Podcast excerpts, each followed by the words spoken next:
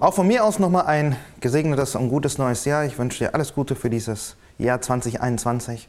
Vor allem, dass die Dinge, die in 2020 nicht möglich waren, ja, dass wir die vielleicht in diesem Jahr gemeinsam umsetzen können.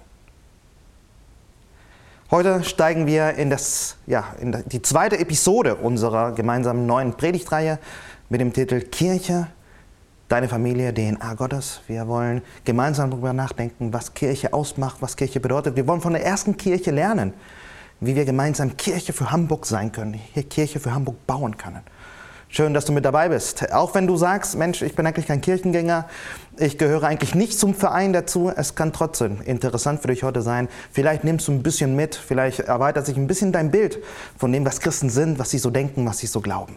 Wenn du schon länger zur Kirche dazugehörst, wenn du zu dieser Kirche dazugehörst, dann ist es mir eine Freude, diese Gedanken heute mit dir zu teilen, in der Hoffnung und in der Erwartung, dass sie uns voranbringen in diesem Riesenprojekt, in diesem Riesenvorhaben, das wir uns gemeinsam vorgenommen haben, gemeinsam diese Stadt mit, äh, mit einer guten Botschaft, mit dem Evangelium zu erreichen. Heute wollen wir, wie gesagt, in Teil 2 einsteigen. Und wir haben uns dazu entschlossen, ähm, die Punkte oder die Elemente, die wir gemeinsam betrachten zum Thema DNA, nicht unbedingt nach Prioritäten zu sortieren. Also was wir tun, ist gemeinsam chronologisch durch die Apostelgeschichte zu gehen. Ihr habt das letzte Mal von Daniel gehört, letzte Woche. Die Apostelgeschichte ist ein Werk, das von einem äh, Wissenschaftler, eigentlich von, von einem Arzt geschrieben wurde, von jemandem, der sich viel Mühe gegeben hat, Dinge ordentlich sauber zu recherchieren und äh, sie zusammenzubringen in diesem Doppelwerk Werk, Lukas Evangelium und Apostelgeschichte. Wenn du nicht zur Kirche dazugehörst und wenn du dich mit der Bibel nicht so auskennst, ist es, glaube ich, interessant und wichtig zu erwähnen, dass dieses Werk, das wir gemeinsam betrachten, dieser, dieser Bericht, dass der so etwa um 60, 62, 65 nach Christus geschrieben wurde. Ähm, das heißt, dass ähm, zwischen den Geschehnissen, die hier berichtet werden, und ähm, der Sammlung, die Lukas macht, und das aufzuschreiben, sind ungefähr 20 Jahre, vielleicht 30 Jahre vergangen. Und das ist sehr wichtig, denn es, es deutet darauf hin oder es erklärt uns, ähm, es zeigt uns, dass ähm, hier keine große Zeitspanne ist. Es, das, was wir aufgeschrieben bekommen haben, ist nicht 100 Jahre, 200 Jahre oder 300, später, äh, 300 Jahre später entstanden, wo vielleicht ähm, neue Gedanken oder Einflüsse hätten reinkommen können. Es sind keine Legenden, die über die Zeit entstanden sind, sondern Berichte, Augenzeugenberichte, ähm, die in einer Zeit veröffentlicht wurden, als die Zeugen oder die Beteiligten damals sogar noch lebten. Das macht den Text zuverlässig, auch wenn er voller wunderbaren Erzählungen ist, auch wenn er voller Wunder auch steckt. Ähm, es sind zuverlässige Berichte. Das ist vielleicht für dich auch nochmal interessant. Heute, heute wollen wir also, wie gesagt, nicht unbedingt äh, nach Prioritäten durchgehen, sondern vielmehr chronologisch. Und wir gucken heute in den zweiten Kapitel der Apostelgeschichte rein. Ein Text, den du vielleicht kennst. Wenn du Kirchengänger bist, hast du schon viele Pfingstpredigten sicherlich gehört. Und da geht es um die Entstehung der Kirche, um die Geburt der Kirche, um ähm, Gott, der seinen Geist schickt und schenkt, damit Kirche belebt wird und damit sie den Auftrag erfüllt, den Kirche bekommen hat. Diesen Teil äh, mit Pfingsten und mit dem Heiligen Geist werden wir etwas überspringen und wir werden ein bisschen mehr reinschauen in das, was äh, tatsächlich, was für ein Wunder damals passierte ähm, und was das auch für uns heute bedeuten kann. Ähm, DNA ist das, worum es geht. Und heute möchte ich dir gerne ein bisschen was erzählen über Kommunikation, über empfängerorientierte Kommunikation. Empfängerorientierte Kommunikation ist wichtig und äh, ja, notwendig, wenn wir vernünftig miteinander reden wollen, wenn wir uns verstehen wollen. Die Wahrscheinlichkeit, dass wir uns verstehen, ist schon schwierig, schwierig genug. Wir kommen mit verschiedenen Backgrounds zusammen und auch wenn wir eine Sprache sprechen, ähm, ist es sehr wahrscheinlich, dass wir eher uns missverstehen, als dass wir tatsächlich ja, alles mitnehmen, was der andere uns mitteilen will. Es gibt einen großen Unterschied zwischen dem, was ich jetzt in meinem Kopf habe, meine Gedanken, meine Gefühle, ähm, zwischen dem, was sich hier kreiert hat, zu dem, was ich schaffe, auch wirklich verbal auszudrücken. Und zwischen dem, was ich verbal ausdrücken kann und auch wirklich sage, gibt es einen Unterschied. Und dann gibt es noch mal einen großen Unterschied zu dem, was bei dir ankommt. Ähm, von dem, was du überhaupt behalten wirst, ja, es ist nochmal ein ganz, ganz anderes Ding. Man sagt ja, dass ungefähr 20 bis 30 Prozent von dem, was wir hören oder sehen, überhaupt behalten wird. Ähm, die Chancen, dass du mich eigentlich wirklich verstehst, dass du das begreifst, was ich dir heute mitteilen will, die liegt bei 50 bis 60 Prozent. Das heißt, die Hälfte dieser Predigt hast du schon mal nicht verstanden. Die Hälfte von dem, was ich dir sagen wollte, hast du gar nicht geschnallt. Aber dennoch, wir wollen versuchen, das ist das, was wir haben als Kommunikationsweg, Sprache und äh, wir wollen versuchen, miteinander zu kommunizieren. Dennoch, es ist super wichtig, auch für mich, nicht nur als Prediger oder Pastor, äh, grundsätzlich als Ehemann, als Vater, als Mensch in Beziehung zu anderen steht, ist es wichtig, dass ich mich auch darum bemühe, nicht nur loszureden, was ich gerade in meinem Sinn habe, ähm, dir nicht einfach nur zu sagen, was ich denke, fühle oder glaube, dass du hören musst, sondern dass ich mich frage, was wird bei dir ankommen? Was wirst du verstehen? Das, darum geht es beim Konzept der empfängerorientierten äh, Kommunikation, dass ich mir Gedanken darüber mache, Mensch, was wirst du als der Mensch, der du bist, was wirst du denn verstehen? Ich muss ehrlich sagen, ich, ich habe das über die Jahre trainieren müssen und lernen müssen. Ich habe nicht immer darauf geachtet, wie mich andere verstehen. Ganz lange bin ich einen anderen Weg gefahren, und zwar den Weg, dir zu sagen, was ich auf dem Herzen habe.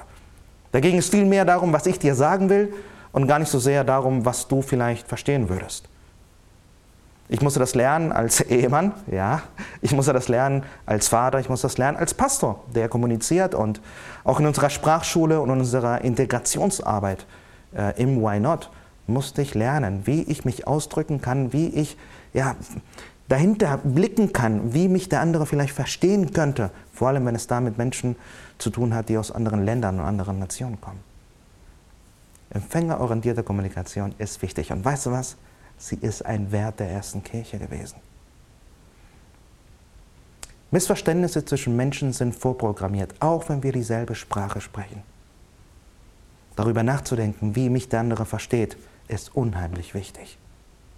Ich kann mich noch gut daran erinnern, und das ist einer dieser Geschichten, die ich eigentlich selten erzähle, aber ähm, es war im, im, ja, wir waren noch gar nicht verheiratet. Meine Frau und ich waren nicht verheiratet. Wir waren ein Jahr zusammen und wir wollten uns verloben. Und ähm, ich habe mir damals schon gedacht, ey, sich zu verloben, zu heiraten, das ist eine Sache, die man nur einmal im Leben macht. Naja, zumindest war das damals schon mein Ziel ja, oder der Wunsch, es so richtig zu machen, dass wir tatsächlich auch gemeinsam alt werden und gemeinsam vielleicht, ja, äh, gemeinsam sogar sterben. Das haben wir, haben wir, sogar verabredet und geplant, wir wollen gleichzeitig sterben. Mal gucken, was daraus wird. Der Fakt ist, wir hatten schon damals versucht, alles richtig zu machen, damit auch Ehe wirklich funktioniert. Und dazu gehörte es, dass wir uns Gedanken gemacht haben, wie machen wir es mit der Verlobung, wie, ähm, wie strukturieren wir, wie organisieren wir das alles. Und einer äh, der Punkte, der für mich unheimlich wichtig war, war zu sagen, ich kann mich nicht einfach mit dir verloben, Claudia, ohne deinem Vater um äh, seinen Segen zu bitten. Ich habe meinen Schwiegervater damals schon respektiert als Patriarchen der Familie, ja, mit drei Töchtern. Claudia ist die jüngste und ich wollte es unbedingt richtig machen, weil ich auch wusste, Claudia ist, ist, ist seine jüngste Tochter. Die will er nicht einfach loslassen. Claudia war damals 20 ja, und ähm, ich wusste schon, mein Schwiegervater war kein großer Fan davon, dass wir so jung heiraten. Also wollte ich es richtig machen. Ich hatte ein Bild im Kopf, wie ich mir das vorgestellt habe. Ich wollte ähm, meine, äh, meine Schwiegereltern besuchen, damals noch nicht meine Schwiegereltern, aber ich wollte zu ihnen zum Essen kommen, ich wollte kochen, ein Drei-Gänge-Menü. Und mein Plan war es, dass in der Zeit zwischen äh, Hauptgang und dann Nachtisch Claudia und ihre Mutter beiseite gehen und ich dann mit meinem Schwiegervater spreche und äh, hatte eine Rede vorbereitet, wie ich dann um die Hand seiner Tochter anhalte. Der Punkt ist, mein Schwiegervater hat das irgendwie mitgekriegt, er hat davon Wind bekommen und äh, hat dann ganz klipp und klar gesagt, ey Leute, wisst ihr was, ich halte euch für viel zu jung. Äh, wenn ihr dann sowieso heiraten wollt, obwohl ich da nicht so dafür bin, äh, dann, dann müssen wir diesen ganzen Kram nicht machen, lasst das mal sein. Und das hat mich genervt. Ich wollte alles richtig machen. Und äh, ich hatte ein Bild in meinem Kopf, wie ich sich das umsetzen sollte. Und es fiel alles ins Wasser. Genervt und sauer habe ich an einem Abend dann mit Claudia telefoniert und habe ihr gesagt, ey, weißt du was, äh, wenn der Alte das nicht will, das habe ich nicht so gesagt, aber das habe ich so gedacht, äh, wenn er das so nicht will, dann äh, wir lassen es sein. Ja? Es, es, es macht keinen Sinn. Klammer auf. Wenn er das so nicht will, dann hat es keinen Sinn, dass wir uns in der Art und Weise verloben, dass ich vor ihm um deine Hand anhalte oder ihn um seinen Segen bitte. Klammer zu. Aber in der Formulierung, ey, weißt du was, wir lassen es sein, das hat keinen Sinn, hat Claudia was ganz anderes verstanden. Und zwar, Klammer auf, es hat keinen Sinn, wir lassen das sein mit der Beziehung, wir verloben uns nicht, es ist jetzt Schluss. Ich war genervt und habe einfach den Satz rausgehauen, habe dann aufgelegt und habe dann, glaube ich, 24 oder 48 Stunden lang nicht mit ihr gesprochen. Viel, viel später habe ich erfahren, dass Claudia die ganze Nacht am Weinen verbracht hat, dass sie am nächsten Tag Kühlpacks nehmen musste, um sich die Augen zu kühlen, damit sie sich überhaupt öffnen konnte. Denn ähm, ich war so platt gewesen. Auch mit der einfachen Aussage, weißt du was, es macht keinen Sinn, wir lassen es sein. Ich hatte etwas gemeint, sie hat aber etwas ganz anderes verstanden. Ich war platt. Mir ging es darum, meinen Frust auszudrücken und zu sagen, was ich denke, was ich glaube, was ich meine, was ich fühle. Und ich habe mich gar nicht darum gekümmert, wie wird dieser Satz, diese Aussage bei ihr ankommen. Noch nicht einmal, wie würde es ankommen, dass ich danach auch direkt auflege und nicht mehr weiter mit ihr darüber spreche. Naja, wenn du mich kennst, dann weißt du, dass wir mittlerweile 20 Jahre verheiratet sind, also hat es doch noch geklappt. Wir haben meinen Schwiegervater doch noch umgekriegt, aber es war ein riesiges Missverständnis und ein Problem, weil ich überhaupt nicht in der Lage war damals auch, ja, mich darauf einzustellen, wie wird der Empfänger diesen Satz hören. Empfängerorientierte Kommunikation ist super wichtig. Und sie war schon damals, zu Zeiten der ersten Kirche, ein wichtiger Aspekt. Wie ich drauf komme, das möchte ich dir erzählen, das möchte ich mit dir teilen, indem wir gemeinsam in die Apostelgeschichte Kapitel 2 reinschauen. Nochmal zur Situation. Ähm, Jesus war gekreuzigt worden und äh, es ist gar nicht so lange her, vielleicht 50 Tage, ja, also knapp zwei Monate. Und ähm, es war nicht bei der Kreuzigung stehen geblieben, sondern die Apostel und äh, die Freunde Jesus hatten, hatten Jesus als den Auferstandenen gesehen und erlebt.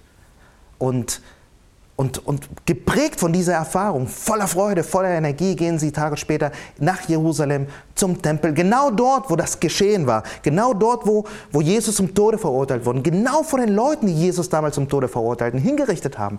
Dort stellen sie sich hin und sie können nicht anders, aus, als aus ihrer Freude heraus, diese großartige Botschaft teilen, ja, dass Gott seinen Sohn geschickt hat, dass ähm, er gekreuzigt wurde, aber dass er wieder auferstanden ist dass Gott uns so sehr liebt, dass er seinen Sohn gegeben hat, damit wir Beziehung zu ihm leben können.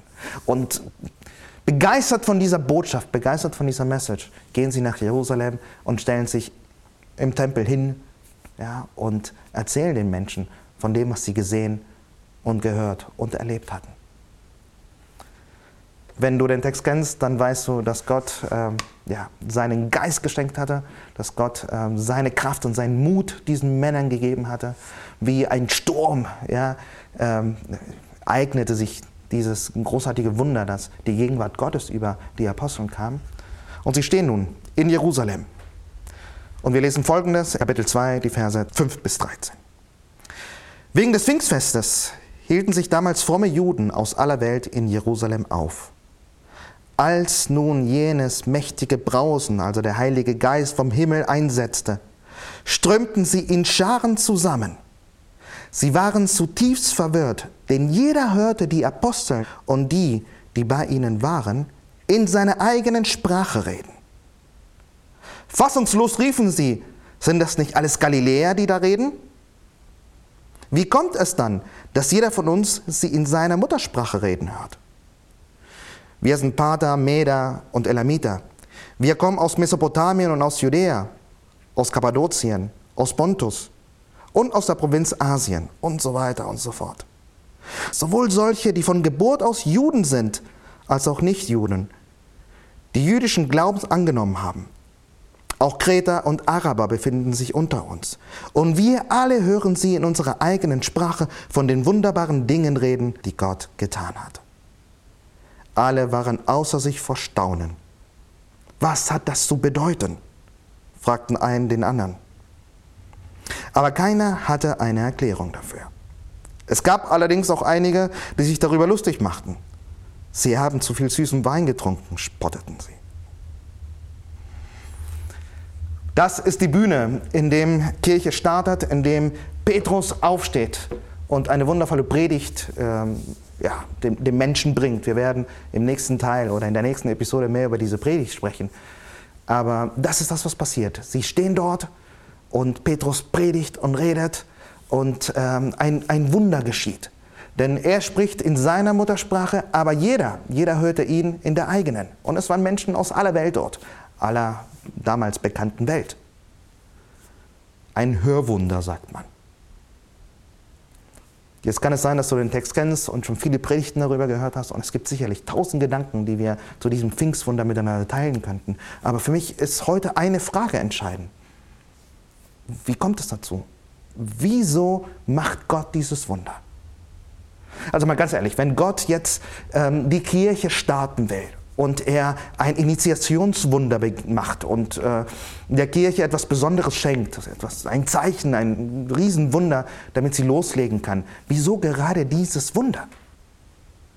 Also, Petrus hätte auch andere Dinge tun können, zum Beispiel, ähm, was damals äh, sehr beliebt war, war die Menschen zu futtern oder die, die Menschen zu ernähren. Das heißt, äh, so eine Speisung ja, der 3000, die vor Ort waren, oder vielleicht auch mehr Menschen, das wäre richtig gut angekommen. Vielleicht ein paar Kranke zu heilen, das, äh, so im Jesus-Style Menschen gesund zu machen, das wäre gut angekommen. Einen Toten zu erwecken, ein Kracher.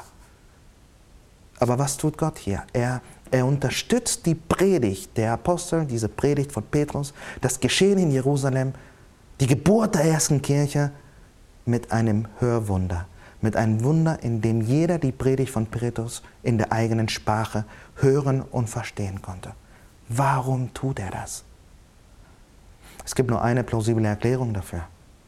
Gott war es wichtig, dass jeder an diesem Tag die Botschaft hört und versteht.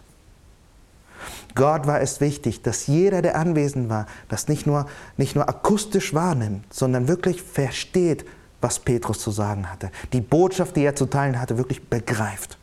Und dafür schenkte er dieses Wunder, dass die Menschen, die zuhörten, ja, es alle begreifen konnten, denn sie hörten es in ihrer eigenen Sprache. Wenn wir weiter in die Apostelgeschichte hineinschauen, dann werden wir sehen, dass hier etwas entstanden ist.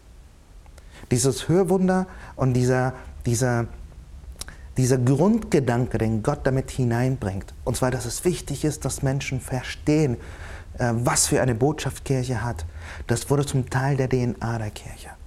Wir werden auch in den nächsten Episoden auch dieser Predigtreihe immer wieder sehen, wie wichtig es für die damalige Kirche, für die ersten Apostel auch war, ähm, so zu sprechen, dass die Menschen sie verstanden. Sie haben mit unterschiedlichen Typen geredet, in unterschiedlichen Gegenden, Regionen und sie haben sich immer wieder angepasst. Nicht die Botschaft angepasst, sondern sich, ihre Sprache, um zu vermitteln, was ihnen so wichtig war. Denn genau das hatten sie an diesem Pfingstwunder erlebt. Wie gut und wie, wie stark Gott sie gebrauchte, um in das Leben der Leute hineinzuwirken. 3000 Menschen haben sich an dem Tag dafür entschieden, diese Botschaft zu glauben, sie anzunehmen und ja, mit Jesus zu gehen. Geprägt davon, dass Gott es geschenkt hatte, dass sie alle verstehen konnten, worum es wirklich ging. Sprachlich auch verstehen konnten, worum es wirklich ging. Was hier geschah, war sicherlich ein Wunder, das wir nicht im Alltag erleben. Und dennoch, dieses Prinzip ja, dieses Prinzip floss in die erste, in die DNA der ersten Kirche mit rein. Wie können wir vermitteln, was Gott unter uns getan hat, so dass jeder es verstehen kann? Ich weiß nicht, ob das die DNA ist, die wir wirklich in den letzten Jahrhunderten gehabt haben und wirklich als Kirche über die Jahrhunderte gelebt haben. Ich glaube, ganz, ganz oft sind wir eher damit beschäftigt und konzentriert, unsere Botschaft loszuwerden. Es ist uns wichtig, was wir sagen, was wir sagen wollen, und gar nicht so sehr die Frage zu stellen, wie kommt es an, wie verstehen es auch andere Menschen. Hauptsache, wir labern unsere Predigt, Hauptsache, wir, wir sagen, was wir auf dem Herzen haben. Hauptsache, die Menschen haben die Botschaft gehört. Ob sie sie verstanden haben, weil wir verständlich waren, ist irgendwo nebensächlich geworden. Für uns als Kirche, für uns als Menschen, die Kirche im 21. Jahrhundert bauen wollen, in dieser Stadt bauen wollen, muss es wichtig sein, so wie es für die erste Kirche wichtig war, dass Menschen uns verstehen. Und das beinhaltet, dass wir mehr Sprachen sprechen müssen. Und damit meine ich nicht nur, dass wir Gottesdienste auf Spanisch und auf Englisch und auf Farsi machen. Damit meine ich, dass es Teil unserer DNA sein muss, uns die Frage zu stellen, kommunizieren wir empfängerorientiert, verstehen uns die Menschen, die wir erreichen wollen, mit dem, was wir sagen, mit dem, was wir tun? Das beinhaltet, dass wir vielleicht neue Sprachen lernen müssen. HTML, PHP, CSS. in 4K und in 25 Frames pro Sekunde Einsen und Nullen sprechen müssen. Wir sind in einer besonderen Zeit, in der digitale Sprache zu sprechen unheimlich wichtig ist. Ansonsten verstehen uns die Menschen nicht. Und vielleicht bist du jetzt auf der anderen Seite dieser, dieses Bildschirmes und auch du verstehst nur einen Teil von dem, was ich sage. Wenn ich es also zusammenfassen darf, dann würde ich dir gerne einfach vermitteln. Die Botschaft, die wir bekommen haben, die ist so großartig und so wichtig, dass wir sie einfach mit dir teilen müssen und teilen wollen. Es gehört zu unserer DNA, dass wir nicht von dem schweigen können, was wir gesehen und erlebt haben, von dem, was wir im Alltag selbst mit Gott und mit diesem Jesus erleben. Wir können nicht den Mund halten und nicht darüber sprechen, was er in unserem Leben getan hat. Und das ging der ersten Kirche genauso. Es war ihnen so wichtig. Gott tut dieses mächtige Wunder und unterstützt sie bei dem Gedanken, unterstützt sie bei diesem Prinzip dabei, dass es wichtig ist, dass alle es verstehen. Der Punkt ist, es ist nicht nur die DNA der Kirche, dass Kirche darum bemüht ist, verstanden zu werden, so zu sprechen, dass andere es verstehen, sondern es ist die DNA Gottes. Es gibt keine andere Erklärung dafür, warum Gott das getan hat, was er getan hat. Aus dem Himmel zu steigen, Mensch zu werden, mit dir und mit mir zu leben, auf der Welt zu leben, zu teilen, äh, was das Leben mit Menschen ja, mit sich bringt. Und letzten Endes wirklich wie ein Mensch zu sterben. Er hat diesen Weg gewählt, weil Kommunikation ihm wichtig war. Im Hebräerbrief, Kapitel 1, Vers 1 lesen wir, dass er auf viele Arten und Weisen versucht hat, über die Jahrhunderte hinweg zu den Vorvätern zu sprechen. Und das tat er. Er tat es durch Engel, er tat es durch Offenbarung, durch Träume, durch Visionen, er tat es durch Zeichen, er tat es durch Wunder. Er hat es durch die Bibel getan, durch, durch Schrift und Text in das Leben der Menschen hineinzusprechen und sich zu offenbaren. Aber am Ende der Zeit als es soweit war, dass, dass Gott damit nicht zufrieden war, wie Menschen ihn verstanden und ihn wahrnahmen, da hat er gesagt, es gibt keinen anderen Weg. Ich werde Mensch. Und er wurde Mensch in Jesus Christus und kam auf diese Welt, damit du verstehen kannst, wie wichtig du ihm bist, wie wichtig wir ihm sind und dass er es nicht aushalten kann, getrennt von uns zu sein. Er ist Mensch geworden. Jesus ist Mensch geworden, um uns zu zeigen, um uns, um uns zu erklären, um sichtbar zu machen, wer Gott ist und wie er für uns empfindet. Jesus ist der beste Kommunikationsweg, den Gott überhaupt nur finden konnte, um sich zu zeigen und zu offenbaren, damit du und ich ihn verstehen können. Das ist das, was uns als Kirche antreibt. Das, was Gott selbst bereit war zu tun. Mensch zu werden, um in dieser Welt zu sein und zu leben um seine Botschaft mit uns zu teilen. Das ist unser Auftrag, selbst in dieser Welt Menschen zu sein, die, die, die in dieser Welt leben und die Botschaft mit denen teilen, die sie noch nicht kennen. So, dass sie sie verstehen. Unabhängig von dem, was wir sagen wollen, mit einem Augenmerk und mit einem Fokus auf das, was du verstehst, was andere verstehen. Das gehört zu der DNA der Kirche. Und das ist, was wir gemeinsam auch in den nächsten Jahren als Kirche zusammen aufbauen wollen ich hoffe, du bist dabei. Ich hoffe, das können wir zusammen tun. Moin, moin, ich bin Imke. Ich bin in einem christlichen Haushalt groß geworden und bin viele Jahre dort in die Kirche gegangen.